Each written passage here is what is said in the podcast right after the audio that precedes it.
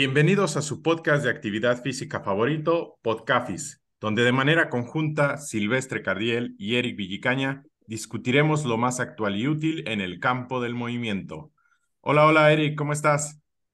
¿Qué onda, Silvestre? ¿Cómo estás? Muy bien. Eh, listo para otro episodio más del Podcafis. Un episodio ahora sí que con toda luces eh, muy esperado y listo para platicar este día con este gran invitado que tenemos hoy, Silver. Así es, Eric. Eh, por ahí es, es nuestro segundo intento de, de grabación por, con, con, por, por fallas técnicas en, en, en, el, en la grabación del, del episodio, pero contentos porque eh, ese primer episodio que por ahí eh, mostró fallas fue un episodio que la verdad a ambos nos gustó mucho, que la verdad estábamos esperando por eh, nuevamente grabarlo y compartirlo con todas las personas que nos escuchan, Eric. Sí, así es, Silver. Ahora sí, que más que nunca sacar esta, esta buena charla. Bueno, en este episodio, pues eh, tenemos un gran invitado, colega y entrenador. Él es Carlos Iván Nuño. Iván es licenciado en Cultura Física y Deporte eh, por la Universidad de Guadalajara. Cuenta con la Universidad de la, una certificación de la Universidad del Triatlón, es coach de running, ciclismo y, y triatlón. Y también, y esto hay que recalcarlo eh, bien en amarillo, Eric, es cofundador de TrackFit MX. Esto lo vamos a estar platicando en, más adelante en el, en el episodio. Con ustedes, Iván, ¿cómo estás? Hola, ¿qué tal, Silvestre, Eric? Mucho gusto de estar aquí otra vez. La verdad es que como dice en el episodio pasado, este, me gustó mucho, me la pasé muy bien y pues qué chido que lo podamos volver a, grabar porque pues me la voy a pasar igual de bien, seguramente. Nos la vamos a pasar. Así es, así es, Iván. Pues bueno, para comenzar con este episodio, Iván, eh, vamos a, realizarte una pregunta que también eh, te hicimos en la ocasión pasada y es, cómo, que nos cuentes cómo decidiste involucrarte en este campo profesional, si siempre fue claro para ti, eh, si siempre querías estar en esta parte de la, preparación física eh, o, tuviste otros planes en mente, cuéntanos. Eh, pues sí, mira, yo cuando me decidí estudiar cultura física, fue porque, claro, ¿no? Como todos estamos, yo creo que somos muy jóvenes para elegir la carrera, ¿no? Creo que a los 18 o 19 años, este, decidir qué te vas a dedicar toda tu vida, pues creo que es una responsabilidad muy grande y, y la verdad es que yo en ese etapa, en ese tiempo, pues no me lo tomaba como tal, ¿no? Pero bueno, eh, yo tenía un primo que estudiaba cultura física, estaba muy metido en la recreación y dije, bueno, pues la verdad es que se ve muy padre, es algo que el deporte siempre me ha gustado, ¿no? Yo jugaba fútbol en ese tiempo. Eh, y la verdad siempre fui como de buenas calificaciones y, y, sí mis amigos me decían, ¿cómo que vas a entrar a cultura física si tú este, eres muy listo, bla, bla, bla, ¿no? Eh, no sé si algunos se identifican, pero, pero pasa, ¿no? Este, sí. y, y, bueno, eh, yo pasé por eso, pero pues dije, bueno, al final, dije, a ver, es exactamente lo que me gusta. Eh, eh, es algo que, que sí me veo haciendo, ¿no? Toda la vida, tal vez. En ese tiempo yo pensaba un poco en la rehabilitación, más como negocio a lo mejor, porque en ese tiempo era como lo que, lo que estaba creciendo mucho, ¿no? Eh, y dije, bueno, pero me gustan los deportes y además mi lógica fue, somos de los países con mayor obesidad en el mundo, entonces trabajo seguramente voy a tener, ¿no? Porque digo, pues está, está una necesidad muy grande y, y, pues claro que voy a tener trabajo. Entonces, bueno, así fue como me decidí entrar y ya cuando entras a la universidad, pues te vas dando cuenta de que pues las cosas son diferentes a como las pensabas, de que a lo mejor... Eh, en mi caso decía, híjole, la rehabilitación no está tan padre. Estuve justo haciendo mis prácticas con eh, Fossati, el, eh, un ex este, fisioterapeuta de las Chivas. Y, y la verdad es que era, eh, de hecho, esa clínica la tiene junto con Rafa Márquez.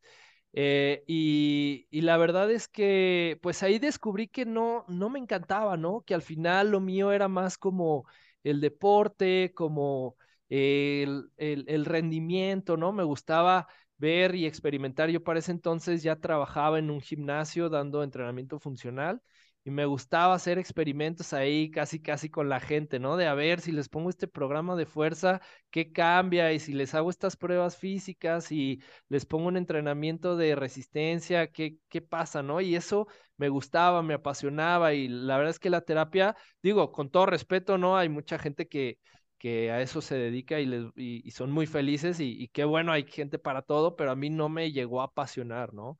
Y pues bueno, eh, básicamente por eso fue que me decidí a, entrar a cultura física y más o menos ese fue mi proceso, ¿no? De, de, de decisión de por qué estudiar cultura física. Fue por, por básicamente por, por lo, lo que me gustaba, ¿no? Me fui ahora sí que por, por lo que más... Eh, me gustaba, que era lo que más me recomendaban y, pues aquí estamos. Perfecto, Iván. Fíjate que es muy interesante ese camino que mencionas y seguramente nos identificamos mucho y los que estarán escuchando también. Y sí, eh, yo también notaba mucho esa tendencia que estaba muy de moda, que si ya estudiabas algo en este campo, pues te metieras a ese ámbito de, de la rehabilitación, readaptación deportiva, pero que sin duda en mi mente siempre quedaba como que volando eh, la parte que en realidad pues nosotros seríamos muy buenos entrenando a las personas, ¿no? Eh, sacándoles ese jugo para que mejoren su salud, eh, bajen de peso o se puedan inscribir a algún deporte y lo hagan de manera segura y adecuada. Y yéndonos por ese lado, ya con ese antecedente, Iván, cuéntanos un poquito ya lo que sabemos de ti, pero ahora en qué te estás desarrollando y a partir de ahí, pues seguramente iremos eh, haciéndote preguntas acerca de tu día a día como entrenador con, en TrackFit. Sí, pues mira, ya actualmente tenemos TrackFit. TrackFit nació un poquito ahí entre suerte y error, ¿no? Eh, empezamos un amigo y yo, el buen Piña. Eh, tuvimos una clase, me acuerdo que, que, que era sobre entrenamiento deportivo y me acuerdo que eran de esas clases que el maestro pues ponía a los alumnos a, dar la clase prácticamente, ¿no? Que, ah, sí, toca este tema, expóngalo fulanito y así, ¿no? Y la verdad es que era una clase que bastante eh, pobre a lo mejor, en realidad, no, no voy a echar de cabeza al maestro, pero una clase en particular que propusimos, oiga, profe, ¿por qué no hablamos de tecnología en el deporte? Y ya cada quien iba a hablar como de, de algo. Y él justamente habló de este Training Peaks, ¿no? En ese momento yo no conocía Training Peaks, es una plataforma, pues es un software de entrenamiento, seguro a lo mejor ya lo han hablado un poquito en sus, en sus podcasts anteriores, eh, y me pareció pues maravilloso, ¿no? Decir, bueno, pues súper bien, aquí puedo tener toda la información de los, de los atletas, ¿no? Eh, y, y darles el seguimiento. Y pues todo empezó como una idea de, eh, pues un negocio que pudiéramos tener, donde pudiéramos generar un, un extra. Y la verdad es que sí lo visualizamos así también como un negocio donde además, pues no dependiéramos de un lugar fijo para poder estar trabajando, ¿no? Y así es como nace TrackFit, que pues empezamos y ahorita nuestra fuerza principal es con corredores. Eh, y eh, pues bueno, eh, comenzamos pues con poquita gente, ¿no? Entrenando a poquitas personas, con, con la plataforma de Training Peaks, eh, y nos fuimos capacitando cada vez más en el área de running. Y, y, pues bueno, hasta cierto punto, pues fue creciendo, fue creciendo, fue llegando más gente y ahora pues ya es, nos dedicamos 100% a, a Track Fit, ¿no? Incluso tenemos otro negocio de funcional que se llama Ponte Más Fit, pero bueno, ahorita lo, lo más fuerte que tenemos, pues es eso, Track Fit, ya, ya tenemos eh, algunos buenos años y, y pues básicamente es corredores, también tenemos algo de triatlón y ciclismo de montaña. Bien, excelente, eh, Iván. Yo creo que el consejo para, para todos aquellos eh, recién graduados, eh, es una de las mejores maneras de emprender ya que no necesitas gran cosa, aunque eh, creo que pues no me vas a dejar mentir. Primero esa parte de, de estar uno a uno con, con, con, los clientes es, es muy importante, ¿no? Yo creo que de, de ahí nace la, la, la, oportunidad de, de poder eh, dar ese paso a, al entrenamiento online sin haberlo iniciado desde, desde un principio, ¿no? Eh, hablando ahorita de, de, entrenamiento online, nos gustaría aterrizar un poco en tu última experiencia de fin de semana, Iván, en el, uh -huh. en el maratón de Guadalajara. Cuéntanos eh, cómo te fue, cuántos, eh, cuántos corredores eh, llevó a cabo o preparó TrackFit. Cuéntanos un poco de eso, más o menos cuántas semanas previas al evento comienzan a entrenar, Platícanos, Iván, para ir entonando ah, la conversación.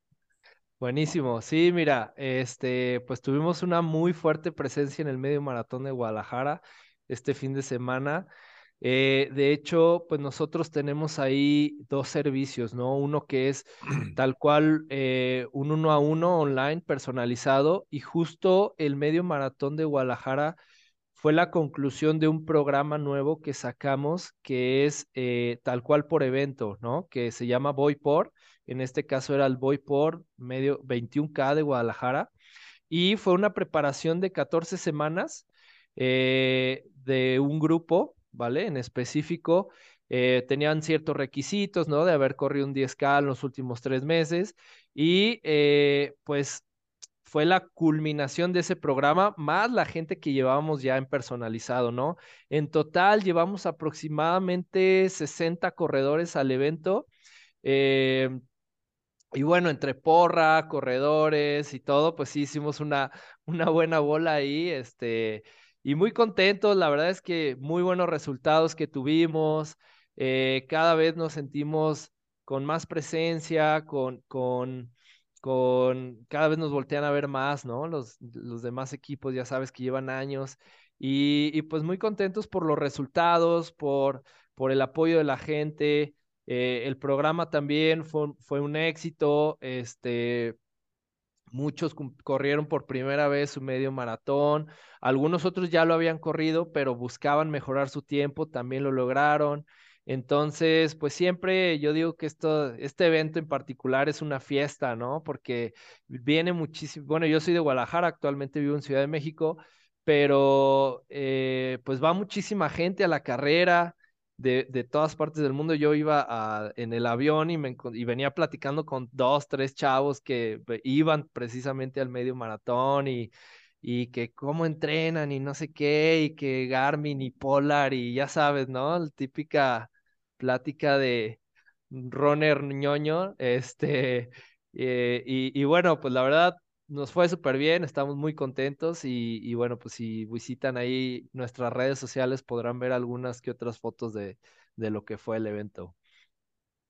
Perfecto, Iván. Realmente, pues la enhorabuena por ese éxito que tienen eh, TrackFit, llevando a tantas personas, pero sin duda ese éxito pues vendrá acompañado de, de un buen proceso, ¿no? De prescripción del entrenamiento que ustedes ya han ido afinando y que eh, llevan a que las personas hagan ese 21K de, de, buena manera. En este caso un 21K, pero pues eso puede ser eh, en cualquier distancia, ¿no? Entrando ya ahora sí en materia un poco más de entrenamiento, cuéntanos eh, cómo es tu proceso de prescripción del entrenamiento. Por ejemplo, lo, puedes orientar en este caso a, corredores, sabiendo que están en línea, qué evaluaciones usas y después cómo vas recogiendo esos datos uh, para ir ajustando el entrenamiento.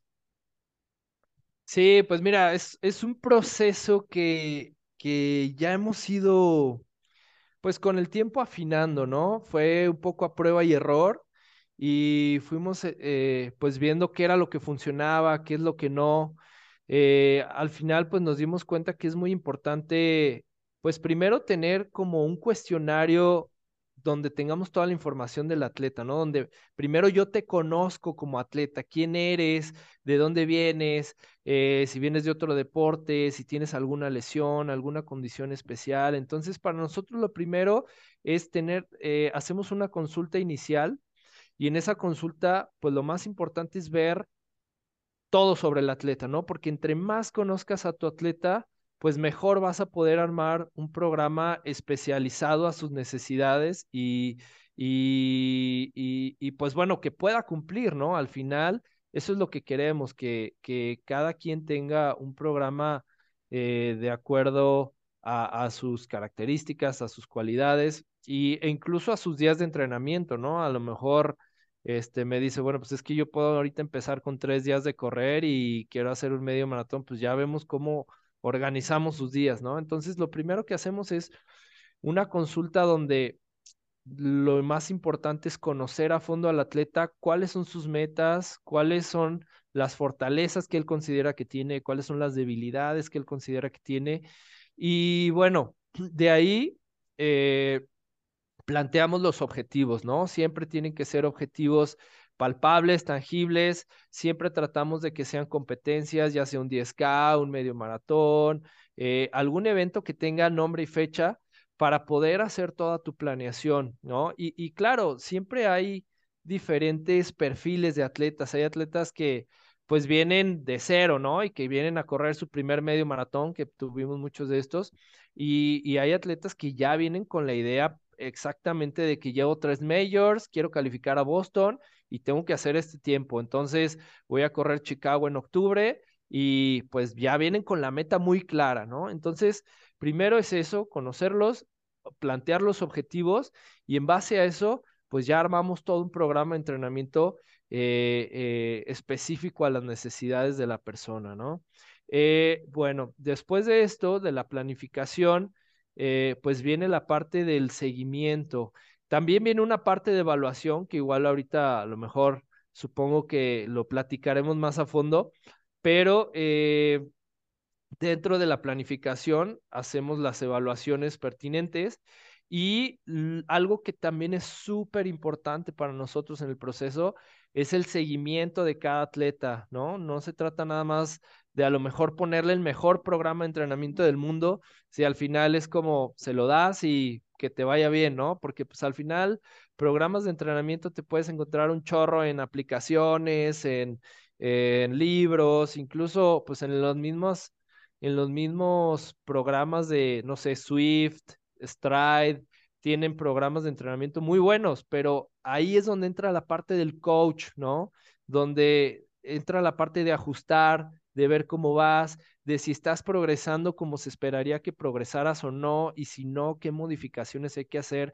Todo eso que no te da un programa ya preestablecido, ¿no? El programa lo que va a hacer es, pues, sorry, te enfermaste, esto es lo que sigue, ¿no? Y pues a ver cómo le haces. Entonces, eh, esa parte es súper importante para nosotros, el seguimiento, incluso en los programas grupales que manejamos, donde es un evento en específico, en este caso que fue el medio maratón, y tenemos un grupo que se está preparando para eso con los mismos días de entrenamiento.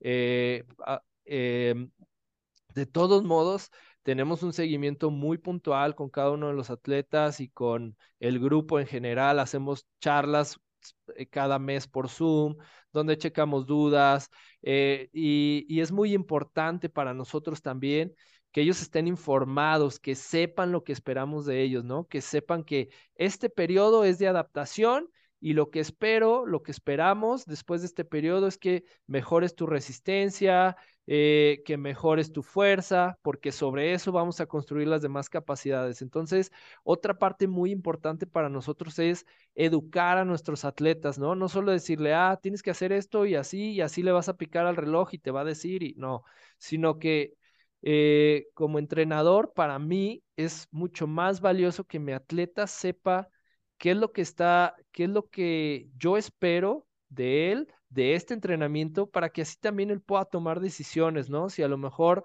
dice, híjole, este, un día no pude entrenar, pero y mañana me toca otro entrenamiento, entonces, ¿cuál hago? ¿El de ayer o el de hoy? Y que él mismo pueda decir, bueno, sé que este entrenamiento es específico a lo que estamos trabajando este, esta etapa, este periodo, entonces sé que a lo mejor este es más importante, ¿no? O sé que a lo mejor eh, me puso el coach unas repeticiones de un minuto por, por un minuto de recuperación, ¿no? Pero me dijo que ahorita lo que me le interesa es que me esté recuperando muy bien. Entonces, si en el minuto ya no me estoy recuperando, pues a lo mejor le meto un minuto y medio y el siguiente minuto lo saco a tope. Entonces, creo que esa parte de comunicación y de educación también es súper importante para nosotros porque pues si, si tus atletas están informados y saben lo que están haciendo, van a tomar mejores decisiones y van a sacar mejor los entrenamientos porque saben qué es lo que, qué es lo que esperan, ¿no? Y bueno, pues ya viene la parte de los eventos donde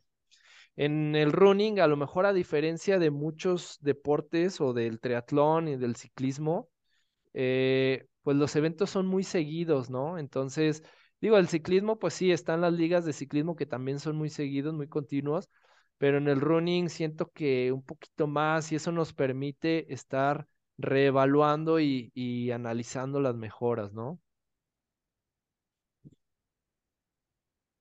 Así es, Iván. Creo que eh, terminas con, con algo que, que nos ayuda a, dar el, iniciar la, la siguiente pregunta y es, ¿qué, qué, qué, qué test eh, ustedes realizan para una persona que, por ejemplo, va a comenzar, que va a hacer su medio maratón o que va a hacer su primer maratón? ¿No? ¿Qué, qué tipo de evaluaciones usas? Eh, ¿Tienen acceso a, a, pruebas de laboratorio o todo lo hacen en, en campo? Eh, cuéntanos un poquito de eso. Sí, em, pues mira, depende mucho del, del atleta, ¿no? Eh, primeramente, la primera evaluación que les hacemos es su consulta, ¿no?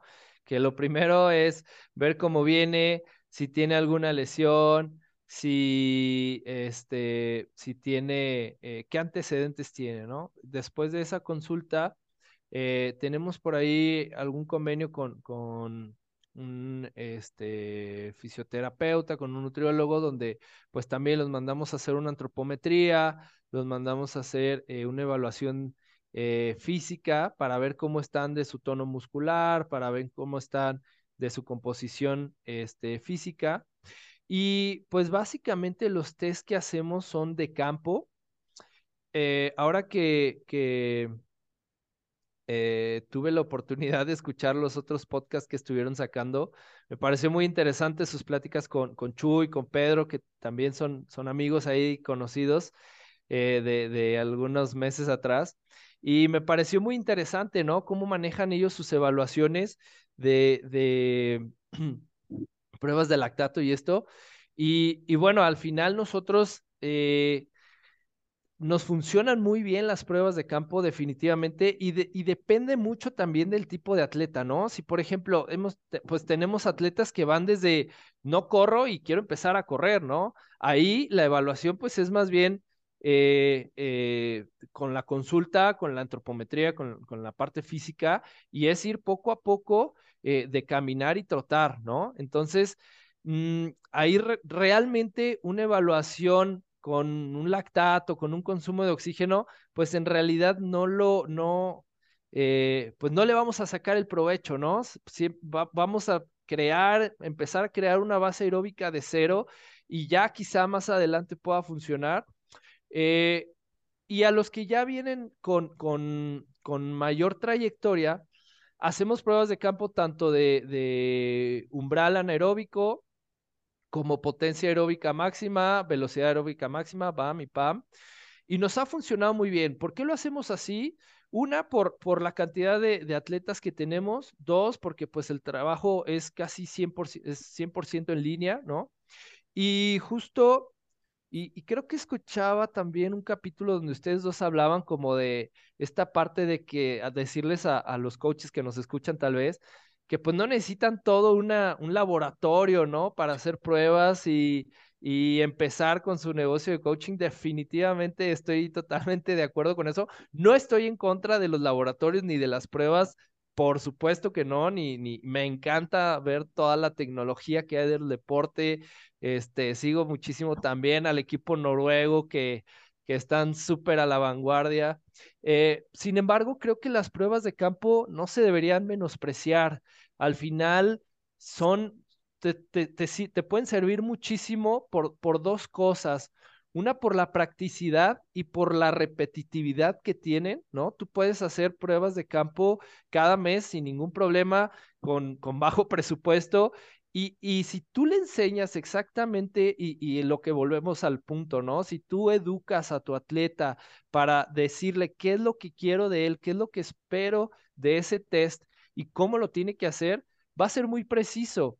Y aún así, eh, yo me acuerdo también en, la universidad tuvimos un curso de Isaac, no sé si alguna vez lo han escuchado, de antropometría, de, que te, te, hacen plicometría, ¿no?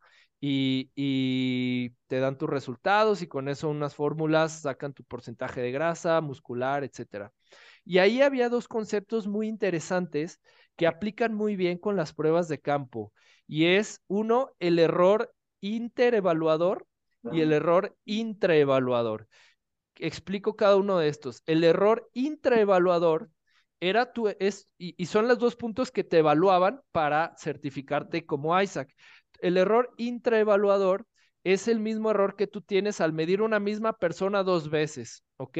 Entonces, si tú mides a una persona, a la misma persona dos veces, tu error intraevaluador tiene que ser muy corto, o sea, tienes que, eh, las mediciones tienen que ser casi iguales, ¿no? Tienes un rango de error eh, muy pequeño. Y el error interevaluador es el error que tú tienes en referencia a la otra persona o al, en este caso, al que está impartiendo el curso, ¿no?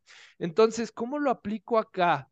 Acá quizá digas, ok, quizá el, test de campo de, umbral, que es de 20 minutos, 30 minutos, corriendo al mejor ritmo constante que puedas mantener, quizá sea un poco diferente al que te pueda hacer el resultado en un este, en una prueba del, con lactato, ¿no? Pero si tú repites ese mismo test, ese mismo test, ese mismo test, y ves que dentro de los mismos parámetros va mejorando, pues entonces claro que está mejorando, ¿no? Y entonces, claro que eh, cada vez le vas pegando más cerca, más cerca, más cerca, cada vez te vas haciendo más preciso, cada vez vas conociendo mejor al atleta, cada vez vas entendiendo mejor sus, sus, sus, sus percepciones y además eso lo comparas con los resultados de sus carreras, con los resultados de sus entrenamientos, con toda la información que ya tenemos en, en, en, todas estas aplicaciones, ¿no? Training Peaks, Garmin Connect, Polar, Stride, todo. Y cada vez puedes ir afinando más el proceso. Al final, eh, nosotros hemos manejado pruebas de campo desde el principio. Eh, y, la verdad es que hemos encontrado, digo, al final también depende mucho del entrenador y cómo le des lectura a los resultados, ¿no? Hay test que de plano a lo mejor dices, bueno, esto no me sirve, ¿no? Porque lo sacó muy mal, se tronó o andaba desvelado, yo qué sé, pero luego una carrera de 10 kilómetros la saca a un súper buen ritmo, que es lo más acercado que tenemos de una hora y dices, bueno, pues ahí está el umbral, ¿no? Ahí está perfectamente. Si el umbral eh, funcional es lo que puede mantener durante una hora estable, pues una carrera de 10K para una persona que tiene un ritmo entre 5 o 6 minutos por kilómetro, pues es una excelente prueba. Entonces, además de las pruebas de campo, creo que se complementa mucho con los, las carreras, donde las carreras, pues tiene todos los factores para que salga bien un test, ¿no? Tienes la motivación, tienes el tapering, tienes la parte de que el, atleta viene eh, concentrado, viene fresco, no siente esa presión a lo mejor de que le vas a poner un test, ¿no? Que muchos todavía traen eso desde la primaria, que le pones test y ya empiezan a ponerse nerviosos y, ay, me va a ir mal, me va a ir bien, ¿no? Y, y bueno, creo que depende también mucho del nivel en el que esté el atleta, o sea, al final, por ejemplo, comentaba Chuy de un atleta que, que estaba preparando para Kona y digo, claro, o sea, claro, si tú estás entrenando para calificar a Kona, no puedes perder segundos, ¿no? Tienes que ser lo más preciso posible y, y, le veo todo el sentido que hagas todas las pruebas del mundo. Si eres Gerardo Ulloa, pues claro que te hagan todas las pruebas en el laboratorio porque compites contra los mejores del mundo. O sea, al final creo que, eh, no digo que, como les digo, no estoy para nada en contra de las pruebas de laboratorio, sin embargo, Creo que se puede trabajar bastante bien con las pruebas de campo, eh, sin, sin demeritar a las pruebas de laboratorio. y teniendo pues esa lectura constante de los atletas, eh, relacionando todos los entrenamientos, los test, las carreras, eh, y, no solo viendo como el test, el test, el test, ¿no? Sino que tienes que ver, tienes que tener un panorama mucho más amplio y, aprender a leer todos esos puntos, porque por ejemplo, tengo, tengo atletas que, no sé, les hago el test de, de, de la VAM, ¿no? De la velocidad aeróbica máxima, lo hacen en una pista, todo súper bien, este, y, y, ese es pues un test donde son cinco minutos al mejor ritmo constante que puedas, ¿no? Y de ahí sacamos tu velocidad donde empiezas a estimular tu VO2 max.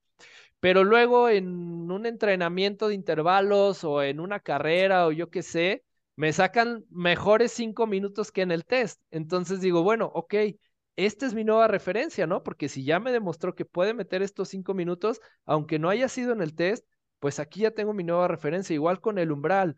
Eh, yo a lo mejor en el, en el test de umbral saco un ritmo cuatro minutos por kilómetro, pero en la carrera, pues me, me, me mantuvo ese ritmo durante más tiempo, entonces pues ya, ya tengo otra referencia, ¿no? Entonces, creo que en, general, eh, pues son los test de campo, pero no es solo quedarte con los test, sino tener todo un panorama de todo el atleta, ¿no?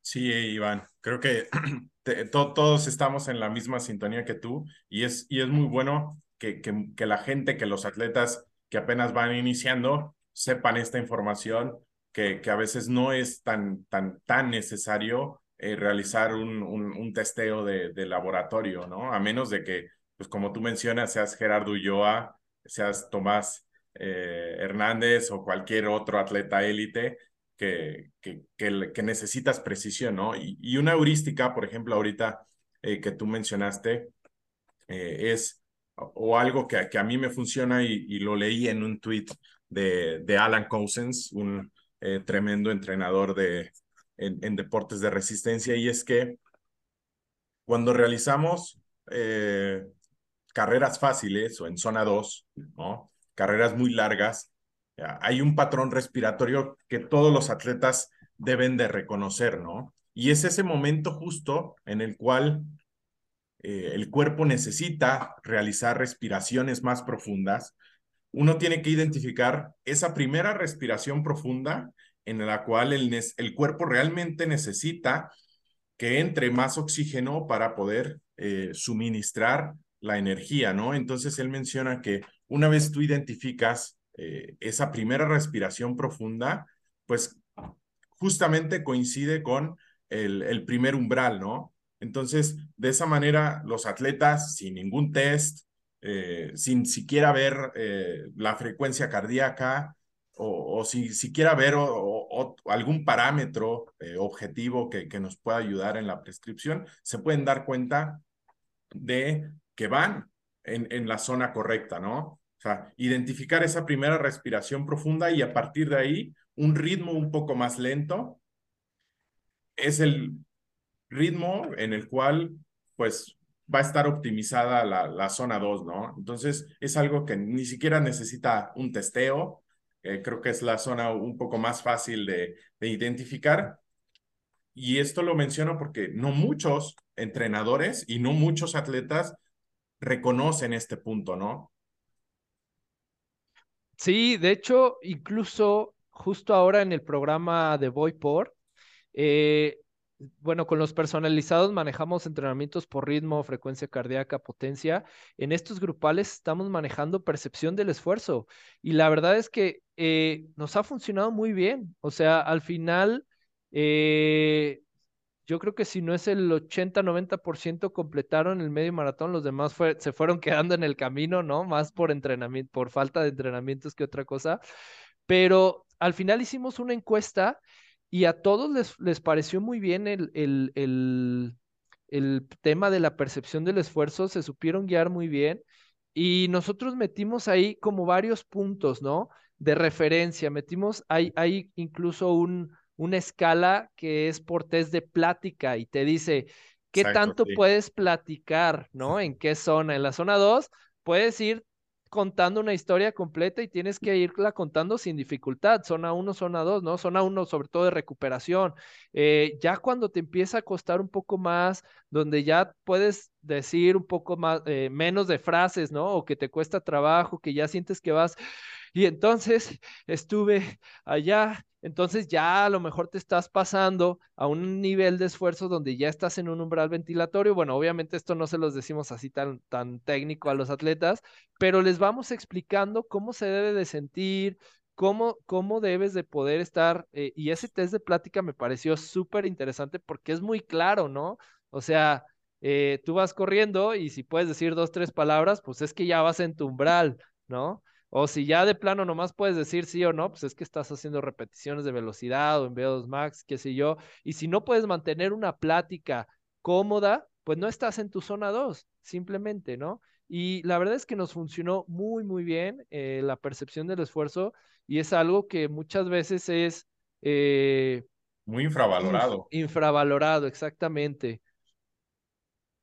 Oye, Iván, y después de esta súper, diga, casi masterclass de diferentes maneras de eh, tener eh, marcadores de carga, ¿no? Tanto interna como ya los que hemos mencionado, lactato, o también externa como el ritmo, la potencia, eh, también queda la duda de cómo vas realizando el seguimiento, la progresión, una vez que tú obtienes esos valores de evaluación o que te van cargando entrenamientos las personas con su reloj.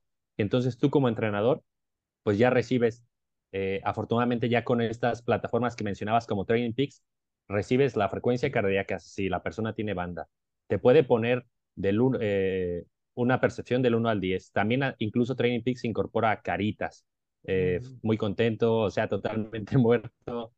Todo esto, ¿tú cómo lo integras? ¿Le das más peso a un valor para decir, sabes qué?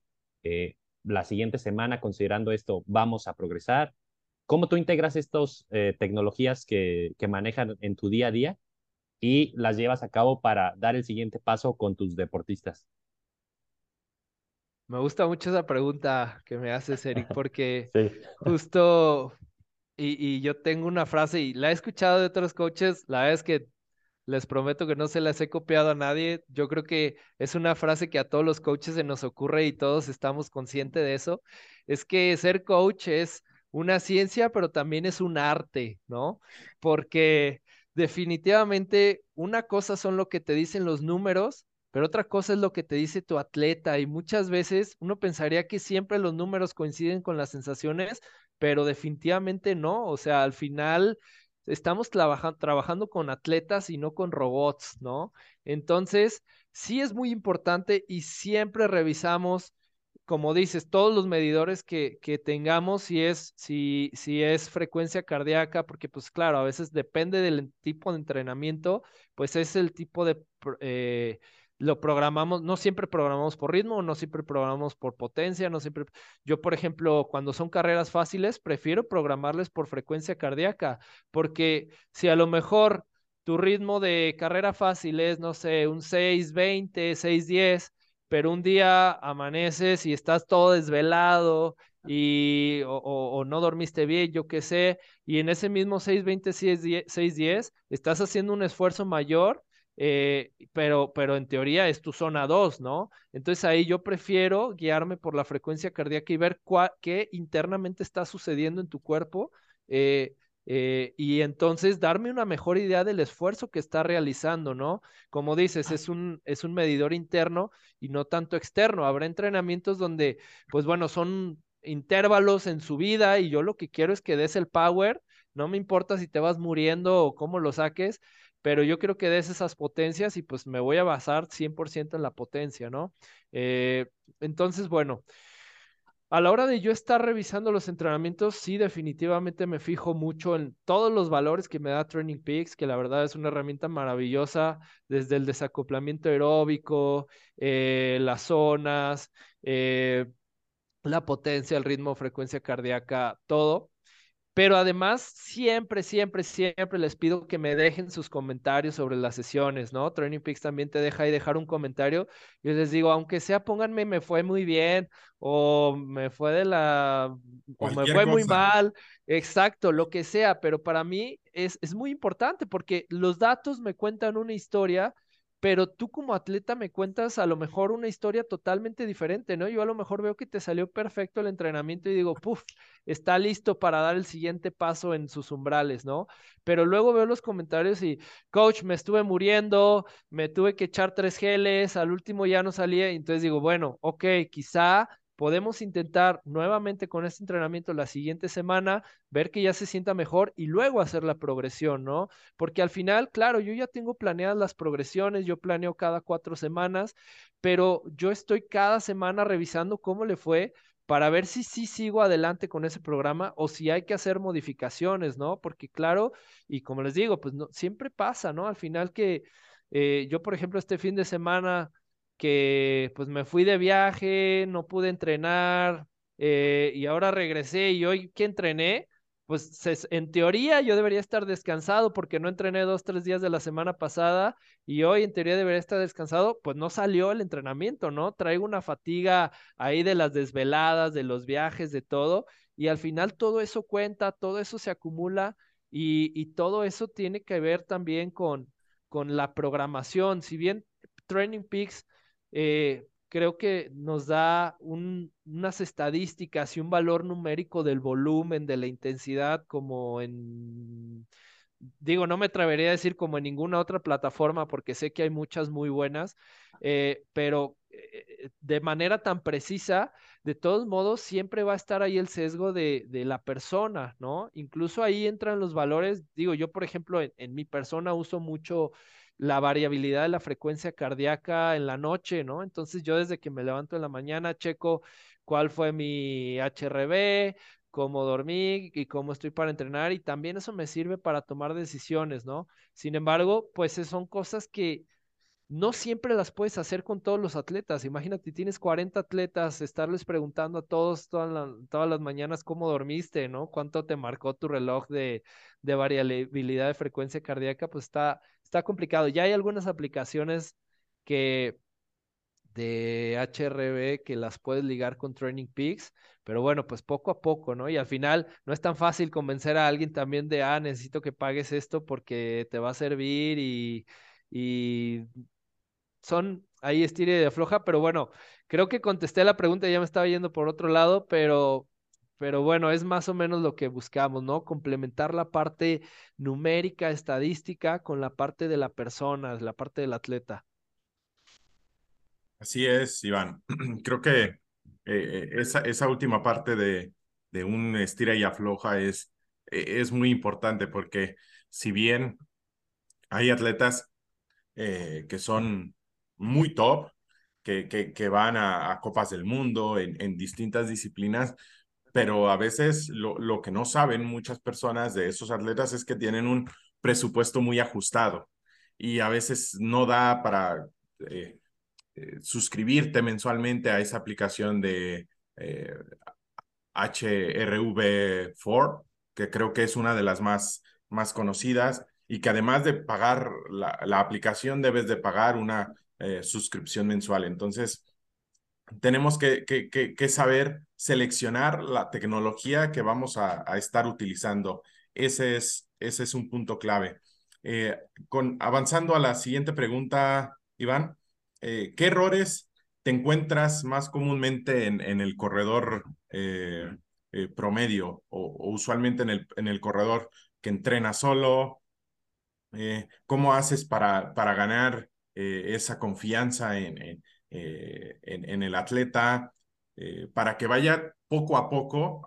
Eric tiene algo que, que, llama el café con leche, que a veces a muchas personas no les gusta el café, ¿no? Y, y una manera muy eh, útil de empezar a cambiarle eh, esa, esa mentalidad es eh, darle café con leche, ¿no? Poco a poco vas disminuyendo la cantidad de leche y al final vas a ser va a estar amando el café como cualquier otra, como cualquier otra persona, ¿no? ¿Cuáles son esos errores y qué has hecho en tu experiencia eh, a lo largo de los años para tratar de eh, intercambiarlos por eh, mejores, llamémosle hábitos o, o, por mejores actividades? Me gustó eso del café con leche y, y, bueno, pues justo creo que algo muy común que, cometen la gente que viene es pensar, primero es pensar que correr es algo eh, que no tiene ciencia, ¿no? Que, que nada más te sales a correr y ya si entrenas cada vez más kilómetros puedes lograr más distancia y, y, y en algún punto vas a lograr hacer un maratón, etcétera, o que, o que es la única forma de mejorar en, la, en el running es corriendo más, ¿no? Eh, entonces, bueno, es el primer error, ¿no? Que, no saben, que no se informan y que lo único que, buscan es estar corriendo más, más, más, más distancia, más tiempo, más días. Y, pues llega un punto donde, donde o se estancan o, se lesionan, ¿no? Porque el cuerpo no está teniendo ahí los, los ciclos de, de estímulo, recuperación, donde es en la recuperación, pues es donde suceden las adaptaciones. Entonces, eh, ese es un error común. Otro muy común es eh, que siempre corren al mismo ritmo, ¿no? No saber diferenciar entre los beneficios que te da un entrenamiento en zona 2, un entrenamiento de intervalos, un entrenamiento a ritmos umbrales, ¿no? Que, que pues uno siente que, que se corre a un solo ritmo y ya, y eso eso es, es, pues también un error muy común, ¿no? O que entrenan muy duro un día y luego duran tres días sin poderse mover y luego otra vez entrenan duro y otros tres días sin poderse mover. Entonces, eh, eh, son varios errores ahí que, vienen de la mano, ¿no? Sobre todo, pues es la desinformación. Y algo que también me encuentro muy continuo, que no es un error tal cual, sino como una idea, es que la gente no, no te la cree que corriendo lento va a mejorar, ¿no? Eso siempre me cuesta mucho trabajo porque me dicen, es que cómo, cómo así, cómo voy a correr yo tan lento y, y voy a mejorar si yo lo que quiero es correr más rápido, ¿no? Entonces pues ya viene todo un proceso de explicarle qué es esto de la resistencia, la velocidad, la fuerza, cómo se compone todo el, el pastel de, de, la, la, de, de, todas las capacidades físicas, ¿no? Y, y, el metabolismo, muchas cosas. Pero eso es algo bien común, bien común que les dices, es que necesito que corras más lento. O sea, porque entre más lento corras, más tiempo vas a aguantar, ¿no? Entonces, este es un deporte de resistencia. Lo que tenemos que mejorar es tu resistencia eh, tu resistencia corriendo, porque tu cuerpo no sabe de que si vas a correr 5 o 10 o 15 kilómetros, tu cuerpo sabe si vas a correr una hora, hora y media o dos horas. ¿Qué importan los kilómetros que corras en esas dos horas? Primero, si tú vas por un medio maratón, lo que tenemos que enseñarle a tu cuerpo es que se sienta cómodo corriendo dentro de esas dos horas. El ritmo ya lo veremos después o ya lo trabajaremos aparte, pero primero, si tú no te sientes cómodo corriendo dos horas lento, pues menos te vas a sentir cómodo eh, en una carrera, ¿no? Es, y eso es lo que pasa más comúnmente. Entonces, eh, pues ese es un tema que me encuentro muy constantemente, que la gente pues tiene esa idea de que corriendo lento va a perder su tiempo y definitivamente pues no, está súper demostrado los beneficios de entrenar en la zona 2 y, y que también eh, pues entender que el running es como todos los deportes, pues complejo, que requiere de, de, muchas piezas en un rompecabezas que van haciendo sentido, que van embonando, que lleva una progresión, que, que depende de tu competencia, son las capacidades que hay que trabajar al principio y qué capacidades hay que trabajar al final.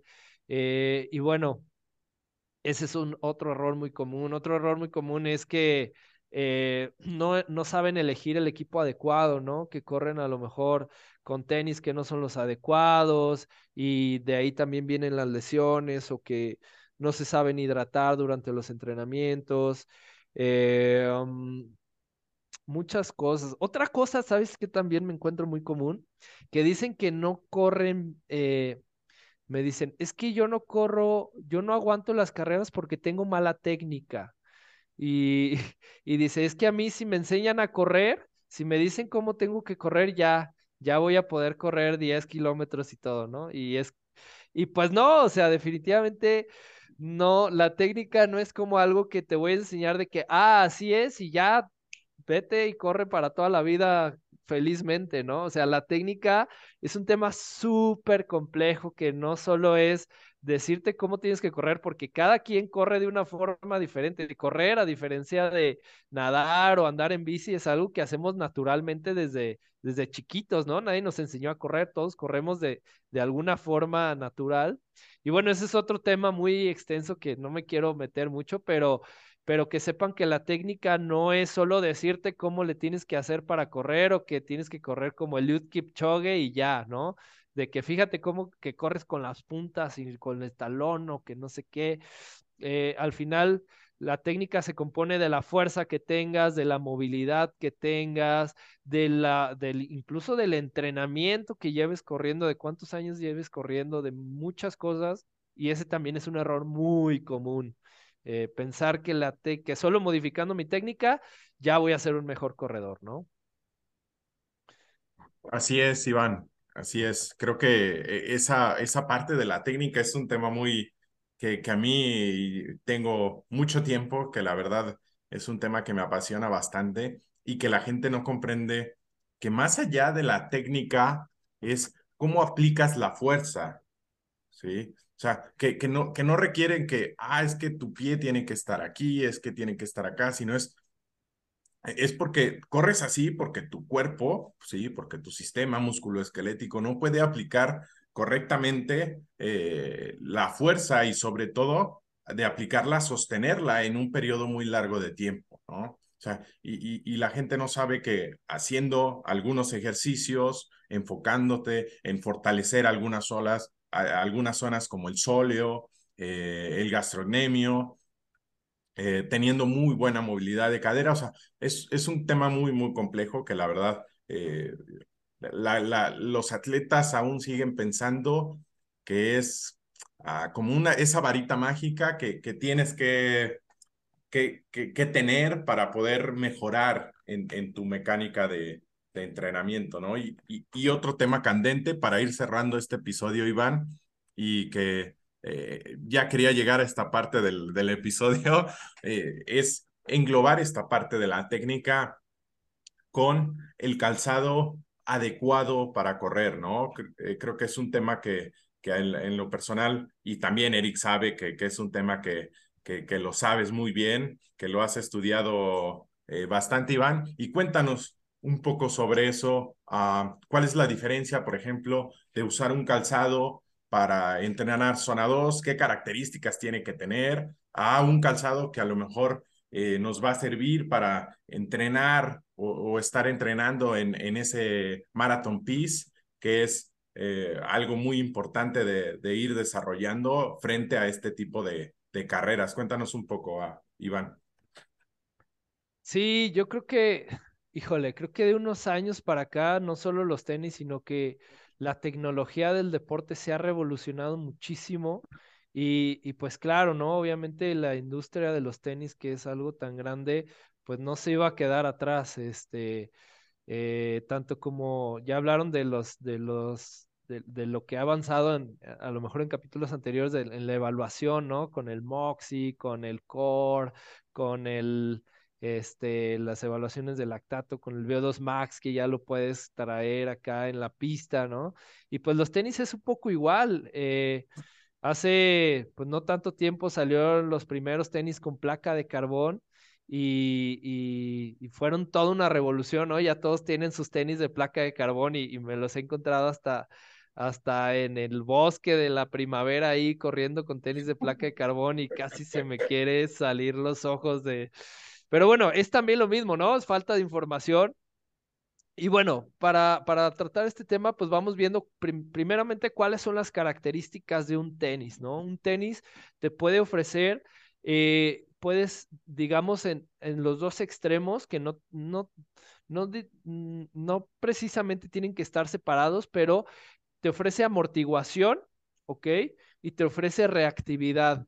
¿Sale? La amortiguación, entiéndase como eh, esa función que cuando tú estás corriendo normalmente la cumplen los músculos, de evitar, de hacer que el impacto se absorba por medio de los músculos Y, eh, pero bueno, llega un punto donde, claro, y sobre todo en las carreras de resistencia, pues tus músculos se fatigan, ¿no? Y es ahí donde un tenis con buena amortiguación te puede ayudar a cumplir esa función y que puedas correr durante más tiempo, ¿no? Que puedas a lo mejor ayudar, echarle la mano a tus músculos de cumplir esa función y, y, que no se la dejes 100% a, a los músculos. Y la otra parte es la reactividad, que es, pues, qué tanto me devuelve, qué tanto de la energía que yo aplico hacia el suelo, ¿no? Por, por la ley de Newton, ¿no? De, de acción y reacción, eh, eh, qué tanta de esa energía me, me devuelve para yo poder ir hacia el frente, porque yo al final, cuando, cuando estoy corriendo, genero un impacto con el suelo y esa misma energía que tengo, pues en teoría se me debería devolver. Entonces, ¿qué tanto, qué tanta capacidad tienen los tenis para devolverme esa energía para ir hacia el frente, ¿no? Y de ahí es donde se, de, de, esas dos características, básicamente, y, y bueno, algunas otras más, como el peso, como el tipo de material, eh, se desglosan eh, los, los, los, tenis de acuerdo a las diferentes características, a las diferentes pruebas o distancias o entrenamientos, ¿no? Por ejemplo, si vamos de menos, de, de menos velocidad a más velocidad, pues si yo quiero un, un tenis para entrenamientos fáciles, para días donde mi objetivo va a ser la recuperación activa, ¿no? Un tenis ideal va a ser el tenis que me ofrezca mucha amortiguación, ¿no? ¿Por qué? Porque lo que quiero es que mis músculos se recuperen, que trabajen lo menos posible, que sí se activen, pero que no estén recibiendo ese impacto. Entonces, ahí tenemos los tenis que son súper amortiguados, ¿no? Ahorita acaban de salir los, los Nike Infinity 3, que, que, no, perdón, Invincible, Invincible, me confundo, los Invincible, sí, que tienen eh, una, una altura de, de 40 milímetros, que es el límite, ¿no? Este, por ahí tienes unos New Balance, los Morve 4 creo que se llaman, que también son unos tenis súper altos que, que favorecen mucho esa parte de la amortiguación. Y luego viene la parte donde digo, ok, pues ya me, me, necesito un tenis que sea más reactivo, que sea más ligero, que sí me siga ofreciendo amortiguación, pero que me sirva para lo que decía Silvestre, ¿no? Para esos ritmos de umbrales, de maratón, de medio maratón, de 10K, donde tengo que elevar un poco más la velocidad y ya necesito una, que mi tenis sea más ligero, porque la velocidad ya es un factor para mi entrenamiento. Dos, que me siga ofreciendo amortiguación, porque a lo mejor ese bloque lo voy a hacer durante pues unos buenos 15 hasta 30 minutos tal vez. Y tres, que me dé una buena reactividad, ¿no? Y ahí es donde entra toda esta tecnología de las empresas, de las marcas de tenis, que ya no solo te venden el tenis como tal, sino que también tienen sus patentes de espuma, ¿no? Este es mi tenis fulanito con la espuma tal. Y toda esta línea tiene esa misma espuma que tiene estas características. Y luego tengo esta, otra espuma que con esta es más amortiguada, esta es más reactiva, esta es más esto, esta es mi espuma premium, este es ASICS, ¿no? Con su gel, etcétera, etcétera. Ahí es donde ya cada marca entra en la competencia de la tecnología. Y bueno, pues un tenis de entrenamiento, pues consideramos que tendría que tener una buena reactividad, además de mantener una buena amortiguación y que sea hecho de materiales más ligeros que a lo mejor el, el, tenis que venía antes, ¿no? Y luego de ahí vienen pues ya los tenis premium, ¿no? Que podemos decir los de la placa de carbono, que pues precisamente la placa de carbono lo que busca es darme esa reactividad extrema, son la placa de carbono pues es muy rígida, entonces el tenis va a ser muy rígido y esa rigidez va a hacer que yo cuando apoye mi pie en el suelo pues me devuelva esa energía, ¿no? Eh, por precisamente por la rigidez que tiene, pero además si le metes esa rigidez y le metes una espuma muy ancha y muy amortiguada, pues tienes un super tenis, ¿no? Que eso es lo que tienen los super tenis de placa de carbono que están usando todos los maratonistas, que además de tener una muy buena eh, eh, amortiguación, por eso le metieron la placa, para que tenga una rigidez superior y te dé una reactividad superior. El problema de estos tenis, digamos, es que, pues como están hechos para competir, son hechos de materiales muy ligeros y entonces se gastan mucho más rápido, ¿no? Estos tenis te duran dos meses, y depende del uso, obviamente. Hay algunos que dicen que te deben de durar hasta 100 kilómetros, o sea, 100 kilómetros son dos maratones y un medio maratón, ¿no? Es, es, es, muy poco. Entonces, por eso no son recomendables para entrenar. Digo, al final, claro, ¿no? Quien tenga y pueda, adelante. Yo conozco gente que, que, que tiene sus, sus, sus tenis para, sus super tenis para correr y tiene otros tres, cuatro pares para entrenar y adelante, se vale, ¿no? Ya, ya cada quien decidirá, no estoy en contra de eso tampoco, mucho, eh, pero sí creo que, pues bueno, hay muchas opciones en el mercado para cada uno de los, de los, de los objetivos que tengas con tu tenis y, creo que puedes pues ahorrarte, claro, unos pesos teniendo a lo mejor tu tenis de, recuperación, tu tenis de entrenamiento y tu tenis de competencia, que a lo mejor el de competencia también por su reactividad lo puedes usar en los entrenamientos de pista, en las velocidades, en las aceleraciones de un minuto, en los de entrenamientos de, de VO2 Max, ¿no? Eh, también para que te acostumbres a cómo se siente y bueno, eh, a grosso modo, creo que es esto. Ya nos podemos meter en temas de el drop, de que si son tenis de estabilidad, pero créeme que hay un tenis especialmente diseñado para tus necesidades y especificaciones.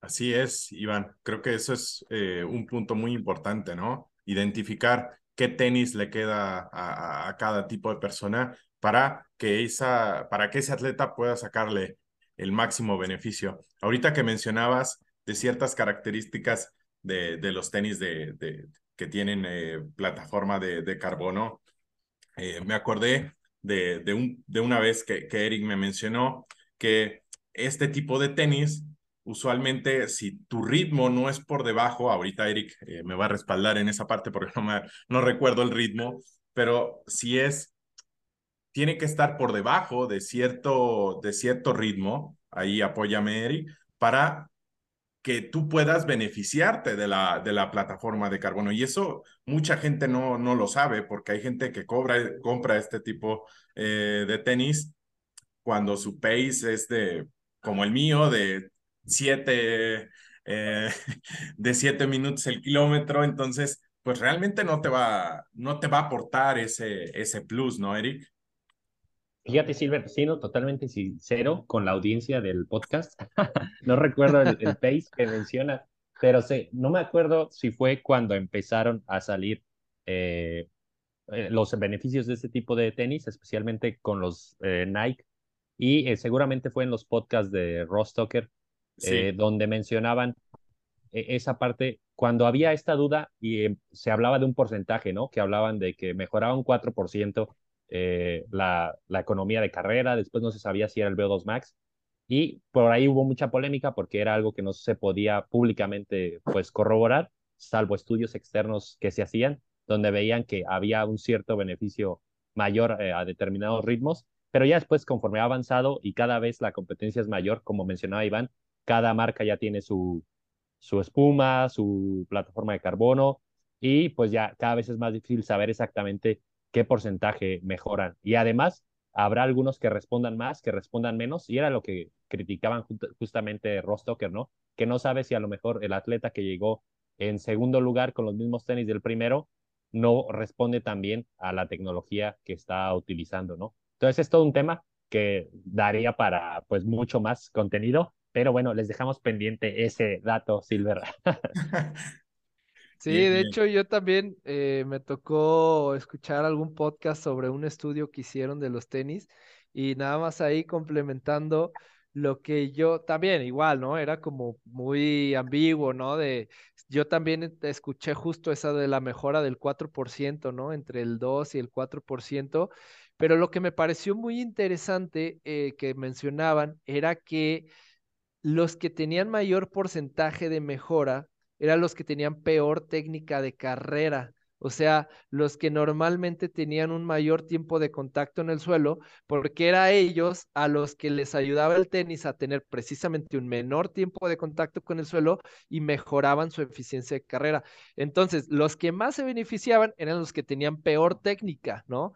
Eh, porque pues el tenis justo era el, que cumplía esa chamba. Me pareció interesante, pero sí, creo que hacen falta muchos estudios para corroborarlo. Lo que sí es que definitivamente, eh, yo, yo sí creo que son una, una eh, ventaja competitiva que si estás compitiendo en el más alto nivel, no te puedes dar el lujo de, de no tenerla, ¿no? Entonces, pero creo que para un corredor amateur puede no ser necesario definitivamente. La sensación es, es, es este, de, correr con esos tenis, pues es, es muy particular y creo que por eso también han tenido tanto éxito, ¿no? Porque a lo mejor, aunque seas una persona que no responda bien a esos tenis, este, o que no mejores tus ritmos, el hecho de que te los pongas y te pongas a correr y tengas esa sensación tan diferente que con otros tenis, eso te, hace sentir eh, el efecto, ¿no? De una bicicleta nueva o de lo que sea, que no, no quiere decir que seas más bueno, pero tú te sientes más bueno porque pues sientes esos tenis que son bien ligeritos y que se sienten bien diferentes a todos. Entonces, pues creo que por ahí va un poco, pero definitivamente es algo que, que todavía hace falta ser estudiado, ¿no? Perfecto, Iván. Sí, sin duda, es una parte que queda para muchos episodios más. Pero bueno, eh, con este contenido eh, cerramos, vamos cerrando este episodio que sin duda a todos los entrenadores, o incluso si lo escuchan eh, deportistas que están involucrados en la carrera a pie, les servirá mucho. Y creo que también les servirá mucho conocer un poco acerca de tus redes sociales, Iván, y también las de TrackFit para quien esté interesado en conocer más de cómo trabajas con tus deportistas, incluso que quieran entrenar contigo, yo incluido alguna vez fui entrenado por ti y nos fue excelente. Entonces, cuéntanos sobre eso para que te encuentren en Instagram. Sí, sí es cierto. Trae ritmos de cuatro bajitos, Eric, ¿eh? Trae, trae buen ritmo el muchacho. Este, sí, claro que sí. Estamos en redes como TrackFit MX, así nos encuentran en Instagram. Eh, arroba TrackFitMX, eh, o mi, mi personal, arroba C de casa, Iván, G de gato 12, Sivan 12. Eh, si no, pues ahí de todos modos en TrackFit me, pueden buscar.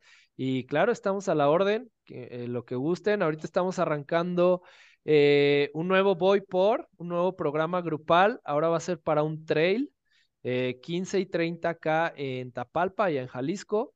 Eh, así que si hay alguien que esté interesado, ya sea en unirse al programa de Voy por o un programa personalizado para los objetivos que tenga, pues estamos a la orden. Perfecto, Iván. Pues te agradecemos doblemente, eh, especialmente por ser la segunda vez que tenemos esta buena charla y eh, también igual a Silvestre por su plática el día de hoy, que estuvo bastante bien. Eh, los esperamos a todos en el siguiente episodio. No olviden calificar el podcast en Spotify. Nos ayuda mucho con eh, cinco estrellitas y compartirlo en sus redes sociales. Hasta la próxima, Iván, y nos vemos, Silver, al siguiente episodio. Chao, chao, Eric. Chao, chao, Iván. Hasta luego. Muchas gracias, luego. muchachos. Adiós.